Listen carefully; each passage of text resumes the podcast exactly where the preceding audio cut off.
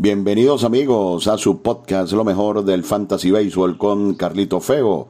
La producción de Carlos Alberto Fernández Feo Reolón hablará para ustedes Carlito Feo. Sexta entrega de su podcast Lo mejor del Fantasy Baseball en esta temporada 2022 de Grandes Ligas. Una temporada que hasta el momento ha estado complicada.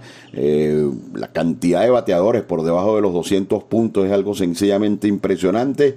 Y el picheo está, está marcando la diferencia. En los últimos juegos, alguna, algunas reacciones tímidas por parte de algunos equipos en cuanto a su ofensiva, pero todavía no hay nada concreto. El ejemplo es San Luis. San Luis pasó 12 juegos seguidos sin poder batear, haciendo dos carreras por juego nada más. Tuvieron un par de juegos explosivos ante el equipo de los d de Arizona y después volvieron a tener problemas para anotar carreras. Y ese es solo un ejemplo ¿no? de lo que está pasando en el béisbol de las grandes ligas con la ofensiva. Por otra parte, el día miércoles vamos a tener una edición especial de lo mejor del Fantasy Baseball con lo mejor y lo no tan bueno del mes de abril. Así que ya lo saben, el miércoles una entrega especial con los mejores del mes de abril. Comenzamos entonces con lo mejor de la última semana, los mejores bateadores. ¡Wow! Taylor Ward, una barbaridad de producción en la semana. 51 puntos de fantasía, dos dobles, un triple, cuatro honrones, 10 anotadas y 11 impulsadas. Sin comentarios. Taylor Ward, 51 puntos fantasy. El juez Aaron Josh pegó 5 honrones y 4 dobles en la semana, 40 puntos. Se recuperó como era de esperarse, tenía tiempo entre los más fríos, ya con 38 puntos de fantasía de los Astros de Houston, Kyle Tucker, Willie Adames, 37 puntos fantasy, la mayoría de su producción en un solo juego, donde pegó dos honrones e impulsó siete carreras en la semana, terminó pegando tres honrones e, e, impulsando un 10. Siempre José Ramírez entre los mejores, 36 puntos fantasy. Otros bateadores calientes en la semana anterior, Max Kepler de Minnesota, Mike Trout, Anthony Rizzo, Jordan Álvarez, Eric Hosmer y Adolis García de los Rangers de Texas. Esto en lo que se refiere a los bateadores que andan en buen momento. Los fríos, Frank Mil Reyes, para mí sorprendentemente mantiene, mantiene un 79% de ocupación. Yo me imagino que tiene que ver con todo esto de que cada vez que, que le pega la pelota, este año ha sido una vez a la cuaresma, sale que si 110 millas, que si 80 millas, que si 90 millas, pero este es un pelotero que eh, para, dejarlo, creo yo, al, al menos eh, momentáneamente, de 24-1 con 17 ponches. 24-1, 17 ponches en la semana para Frank Mil Reyes, menos 6 en su producción. Eh, Patrick eh, Swindle de los Cachorros, de 18-2 en la semana, menos 4. El gran prospecto Spencer Torkelson de Detroit, de 17-2 con 8 ponchados. Salvador Pérez, una mala semana, se fue de 25-2 el venezolano. Bueno, nos había dado un aviso regresando por una semana a los más calientes, ya regresa de nuevo a los más fríos, Cody Bellinger de 22-1. Jonathan Scott de 22-3, otro caso que, que, pareciera estar en una encrucijada bien, bien complicada, a pesar de que se trata de uno de los grandes bateadores de la última época, Joey Boto de 21-1. Incluso en sus redes sociales ha puesto Joey Boto que está perdido, imagínense ustedes. Osi Alvis, otro pelotero probado de 22-2 en la semana. Otros peloteros con problemas para batear. Marcus Semien de 27-2, wow. Tyler O'Neill Suzuki de los Cachorros, su primera mala semana. Alex Verdugo, también con problemas para batear, al igual que Nelson Cruz y Justin Turner entre los fríos. Hay un par de casos, el de Vladimir Guerrero Jr. y el de Real Muto, el catcher de Filadelfia. Vladimir tuvo una baja semana, ocho puntos para Vladimir son pocos, de 23-2, pero pegó un jonrón y produjo cuatro carreras. Y Real Muto se fue de 23 y produjo un total de 13 puntos. Estos grandes bateadores, aún en Slum, pueden dar una que otra conexión en la semana y producen y por eso, aunque tienen el slum, aunque tienen problemas para batear, pueden proveer puntos de fantasía. Vamos con el picheo. Aquí sí hay puntos, pero bueno, para regalar. Walker Buehler, de lejos, el mejor de la semana, 75 puntos, dos victorias, entre ellas un blanqueo. Recuerden que Buehler fue el pelotero con más puntos de fantasía en el 2021. Kevin Gaussman, bárbaro, intocable, 52 puntos de fantasía. Como siempre, Max Scherzer, 50 puntos fantasy en una semana de dos salidas. Logan Gilbert en su segundo año en las mayores, demostrando la gran calidad que tiene, 48 puntos de fantasía. Joe Musgrove de San Diego, 46 puntos en dos salidas. Otros lanzadores que destacaron, Dane Dunning de los Rangers de Texas, Nathan Yobaldi de Boston, como siempre, Corbin Burns de los Cerveceros de Milwaukee, Michael Lorenzen de los Angelinos de Los Ángeles y el joven Daniel Lynch de los Reales de Kansas City. Esto entre los lanzadores más destacados. Entre los que llevaron más batazos, River San Martín de, de Cincinnati, menos 46, wow. Eh, afortunadamente es un pelotero de, de, muy poca ocupación fantasy. Yo conozco uno por allí que, que lo tenía y bueno, sufrió todo esto. Matt Brash, muy promocionado por nosotros acá en este podcast, menos 18. Luego de su primera salida ha tenido problemas con la zona de strike. Pensamos que tiene un talento enorme. Carlos Carrasco, una mala salida, su primera mala salida de la campaña, menos 16 puntos. Eh, Josh Fleming de Tampa Bay, menos 15 puntos. Zach Plisak de los Guardianes, menos 14. Plisak y si vale con problemas en la rotación de los Guardianes. Regresó Alex Cobb con quien tiene una alta ocupación fantasy, menos 15, tuvo problemas de control, la defensa no lo ayudó tampoco, pero en realidad fue una mala salida, menos 15 para Alex Cobb. Otros lanzadores que tuvieron eh, mala semana, Kyle Hendricks de los Cachorros, el venezolano Germán Márquez, Alex Wood y Charlie Morton, que no ha comenzado nada bien. Así que esto en lo que se refiere a los bateadores y los lanzadores, los más calientes y los más fríos. Y cerramos esta primera parte con los relevistas enorme la temporada de Jordan Romano. Volvió a ser el mejor relevista, 40 puntos en la semana. Eli Heider de lejos, los mejores hasta el momento entre los relevistas.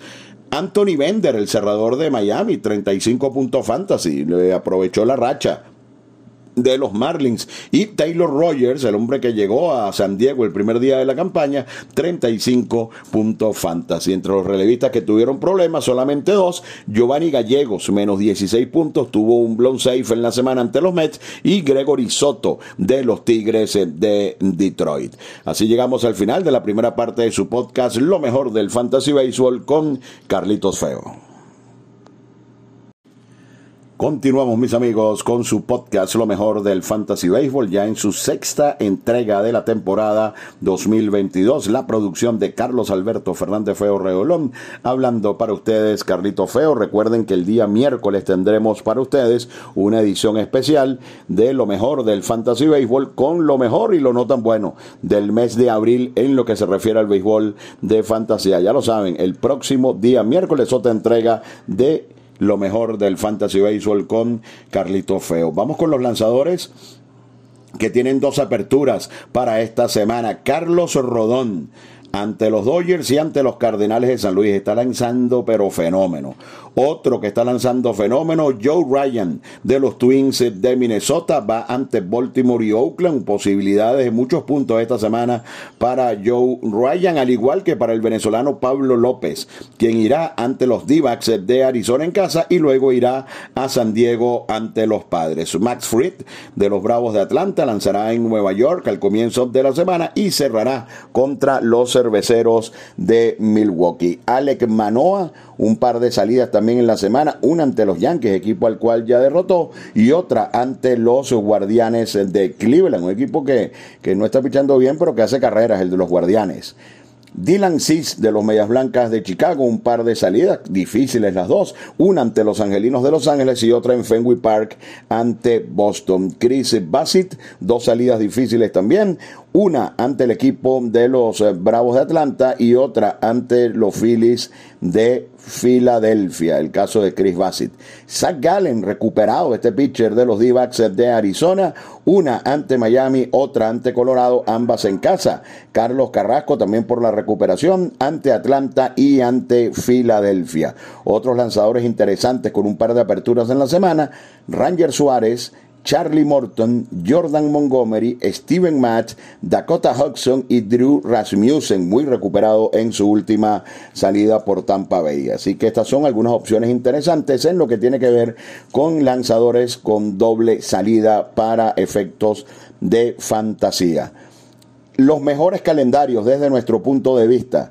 Los Rockies de Colorado van a jugar tres veces en casa ante los Nacionales de Washington y tres en Arizona. Así que una semana donde los bateadores de los Rockies pudieran tener una buena cosecha. CJ Cron, por ejemplo, ubicado entre los mejores en todos los niveles ofensivos en este momento en las grandes ligas. Un equipo que anda muy bien, el de los mellizos de Minnesota, tiene una semana que pareciera ser muy buena también para ellos, cuatro juegos ante Baltimore y luego tres ante los Atléticos de Oakland. Y está, por ejemplo, Kepler libre en muchas ligas, Max Kepler de los mellizos de Minnesota. Y los Angelinos de Los Ángeles van a jugar siete veces, una ante los Medias Blancas y luego jugarán tres veces ante el equipo de Boston y tres ante los Nacionales de Washington. Así que desde nuestro punto de vista, Colorado, Minnesota y Los Ángeles Angels, los equipos con mejor calendario en la semana. Hay algunos calendarios complicados. Eh, por ejemplo, los Cachorros, los Rangers y los Dodgers juegan solo cinco veces en la semana. Los Cachorros dos ante los Medias Blancas y tres ante los Dodgers. Eh, los Rangers van a jugar eh, un total de cinco juegos también en la semana, cerrando ante los Yankees de Nueva York los Dodgers también, repito, con un total de cinco juegos, mientras que los Guardianes van a jugar seis veces, pero tienen dos juegos ante San Diego, van a ver a Clevinger y posiblemente a Snell en sus reapariciones, y luego cuatro ante Toronto, donde se van a tener que calar a lanzadores como Berríos, Manoa y Gaussman. Así que para los Guardianes también puede ser una semana eh, algo complicada. Vamos entonces con lo que tiene que ver con la sección de los lesionados, una sección por supuesto muy importante. Comenzamos por ejemplo con Mark Melanson del equipo de los d de Arizona. Está lanzando bien Melanson. Eh, está, está lesionado, no, no hay información concreta en cuanto a su lesión. No se sabe ni siquiera si tiene que ver con el COVID-19, pero está fuera Mark Melanson, hay que estar pendientes con él. Trey Mancini de los Orioles, los Orioles también pueden tener una buena semana ofensiva Em, está, está día a día. La fecha de Lance Lynn, estelar lanzador de los Medias Blancas, se mantiene para el 28 de mayo. Esta semana por fin va a aparecer Joan Moncada en el line-up del equipo de los Medias Blancas. Por supuesto, siempre una opción interesante, Joan Moncada. Eloy Jiménez, mínimo hasta el día 5 de junio. Jonathan India, de lo poco rescatable de Cincinnati, se volvió a lastimar y estará fuera al menos hasta el día 10 de mayo. El lanzador Lodolo, eh, que también eh, ganó uno de los tres juegos que tiene ganado Cincinnati en esta campaña, también en la lista de lesionados. Le falta una salida en ligas menores a Luis Castillo y después irá al béisbol de las eh, grandes ligas. No sabemos el tratamiento que va a recibir Castillo, es decir, no sabemos si a medida que avance la temporada pudiera incluso ser cambiado para terminar el desmantelamiento de esa gran divisa rojos de Cincinnati. Chris Bryan, analista de lesionados, se va a perder por lo menos esta semana. José Altuve va a regresar hoy lunes a la acción. De regreso, José Altuve. Bobby Witt, el super prospecto de los Royals de Kansas City, recibió un pelotazo en la mano. No es grave, de hecho estaba anunciado para, eh, para, para jugar el pasado día domingo, pero prefirieron darle un día de descanso. No es grave lo que tiene Bobby Witt. Alberto Mondesi, wow.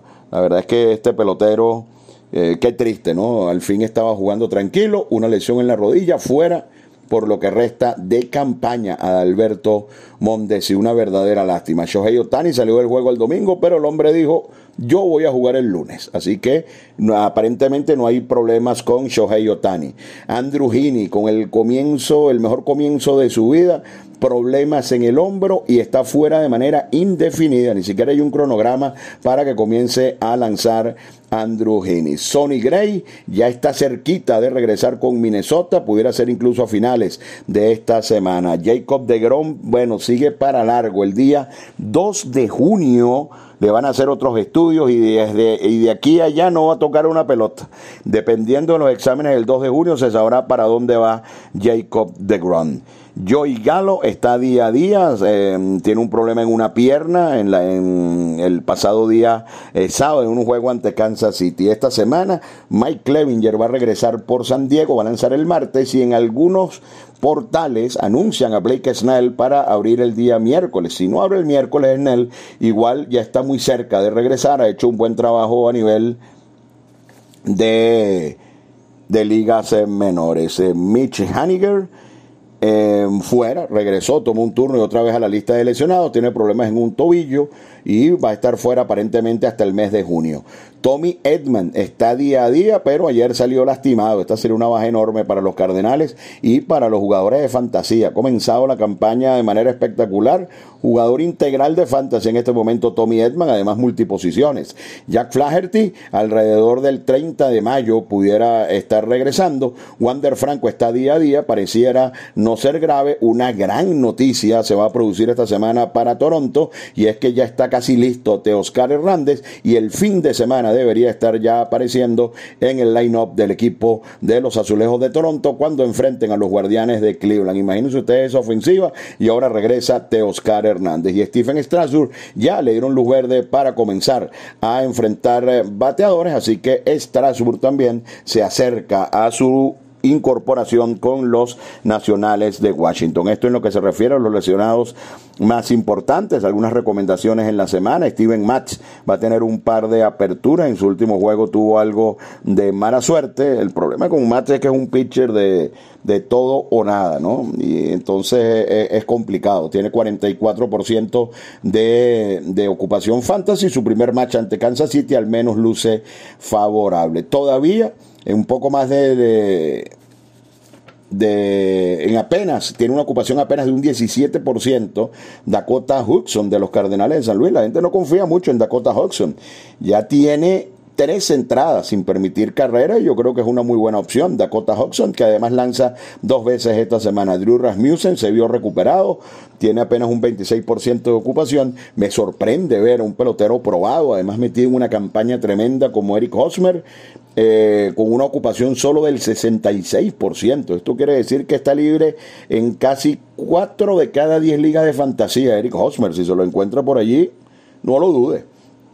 Víctor Robles, no sabemos si esto es de verdad, un pelotero demasiado vulnerable, pero la muestra de la semana fue muy buena. Se fue de 18-9 Víctor Robles y solo se ponchó dos veces. En cualquier momento pudiera este pelotero dar el giro y convertirse en el pelotero que, que siempre se ha esperado. Andrew Bond está día a día, pero es un pelotero que va a jugar a diario con la lesión de, de Eloy Jiménez. Max Kepler está entre los que más están bateando y tiene una ocupación de apenas 29%. Yo creo que es una de las mejores opciones para esta semana. Max Kepler, Brandon Marsh, también de los Angelinos de Los Ángeles, esa parte de arriba del line-up con, con Taylor Ward, con Marsh y Trout. Bueno, ha hecho un montón de carreras y Marsh está libre en la mitad de las ligas de fantasía. Hay tres lanzadores para terminar. El relevista Ryan Helsley de los Cardenales de San Luis. Dane Dunning hizo 45 puntos en la semana. El problema es que lanza para Texas y, y el renglón del juego ganado es importante en el béisbol de, fan, de fantasía, pero bueno, esta semana hizo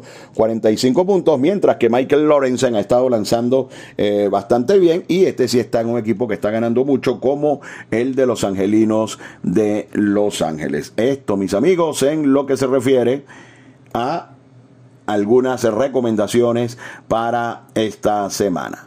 Vamos con los más firmados esta semana. No podía ser otro sino Taylor Ward. Este es uno de los incrementos más grandes que hemos visto nosotros en esta, en esta sección. La semana pasada Taylor Ward tenía 25% de ocupación. Eh, este, esta, estas informaciones siempre las tomamos con, eh, tomando como referencia la página CBS, las mejores páginas de béisbol de fantasía, de 25% de ocupación a 91% de ocupación. Tyler Ward, repetimos en la semana, dos dobles, un triple, cuatro honrones, 10 anotadas y 11 empujadas, no es para menos. Eric Hosmer también sufrió un incremento eh, muy alto, el segundo más firmado de la semana. Michael Waka está lanzando fenómeno con el equipo de Boston. También tuvo un impulso importante, al igual que Max Kepler y Drew Rasmussen. Otros peloteros muy firmados en la semana. Sheldon News de los Atléticos de Oakland, Joey Wendell de los Marlins de Miami y Chad Cool de los Rockies de Colorado. La gente todavía no termina de confiar en, en Chad Cool, pero está siendo muy, muy consistente en el trabajo que está haciendo este año con el equipo de los Rockies de Colorado. Y cerramos nuestro podcast, por supuesto, el más dejado en libertad, los más dejados en libertad, Alberto Mundesi y Trevor Bauer, por las razones que ya ustedes saben. Pero bueno, vamos con los que están jugando. Matt Brash, dejado en libertad en un 18% de las ligas. Yo todavía confío en Matt Brash. Vamos a ver. Eddie Rosario también. Eddie Rosario está, está lastimado. Aaron Civale ha estado fatal menos 14, ha sido dejado libre un 14% de las ligas de fantasía. Sin embargo, muchos jugadores de fantasy siguen confiando en Cibales, un lanzador que tiene calidad y todavía tiene una ocupación de 70%, es decir, está firmado en 7 de cada 10 ligas. Aquí el Badu también dejado en libertad en muchas ligas de fantasía y otros jugadores que han sido dejados en libertad en un porcentaje importante en la semana que acaba de culminar, Danas Koikel, Matt Barnes, Brendan Rogers, aunque regresó y empezó a batear, Yusei Kikuchi, Jordan Hicks de los Cardenales de San Luis, Bobby Dalves, quien ya ni siquiera eh, esta semana jugó a diario, y Josh Lowe de Tampa Bay porque fue enviado a ligas menores. De esta manera, mis amigos, llegamos al final de esta sexta entrega de su podcast, Lo mejor del Fantasy Baseball con Carlito Feo. Recuerden, el miércoles tendremos una entrega especial, Lo mejor del mes de abril en lo que se refiere al béisbol de fantasía. Así que el miércoles, entrega especial de su podcast, Lo mejor del Fantasy Baseball. Recuerden, nada, pocas cosas tan personales como su equipo de béisbol de fantasía. Usted siempre tiene que darle su toque personal, sus análisis, su feeling a la hora de elaborar sus alineaciones. Y nosotros acá en este podcast le ofrecemos nuestra visión de muchísimos años jugando béisbol de fantasía. Le ofrecemos informaciones para que usted tenga en cuenta estos elementos a la hora de tomar sus propias decisiones. La producción de Carlos Alberto Fernández Feo Reolón habló para ustedes Carlito Feo.